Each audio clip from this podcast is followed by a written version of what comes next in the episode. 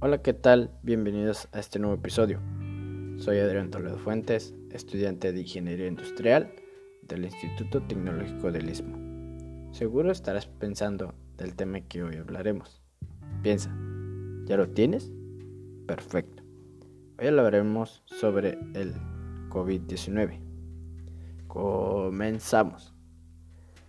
En este tema abordaremos sobre la enfermedad llamada SARS COV-2, más conocida como COVID-19, en donde daremos a conocer su significado, los síntomas que genera al ser contagiado y el cómo ha afectado al mundo entero.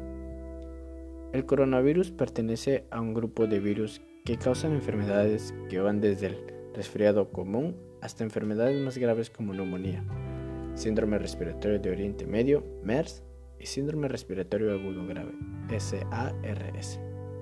Cabe descartar que la cepa de coronavirus 2019-nCoV se originó en China.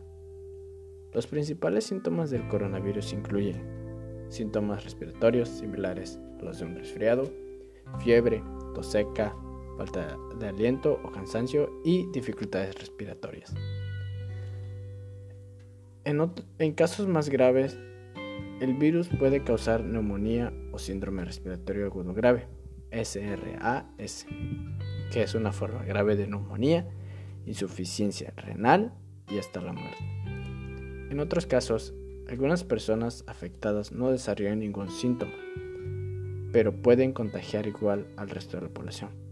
Es por eso que hacemos el comunicado a la población de evitar las salidas, al menos que sea necesaria, pero con las medidas sanitarias adecuadas, reuniones y eventos masivos. El COVID-19 se, originó el 31 de diciembre de 2019. La Organización Mundial de la Salud, OMS, recibió reportes de presencia de neumonía de origen desconocida en la ciudad de Wuhan, en China. Rápidamente, a principios de enero, las autoridades de este país identificaron la causa como una nueva cepa de coronavirus.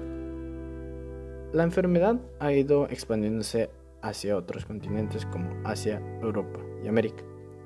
Esta enfermedad ha, afectado a muchísimas personas en el mundo, cambiando el estilo de vida drásticamente, como por ejemplo a los estudiantes y profesores, haciendo que las clases sean virtuales, a los mayores los dejó sin trabajo, la caída de economía y miles o millones de muertos.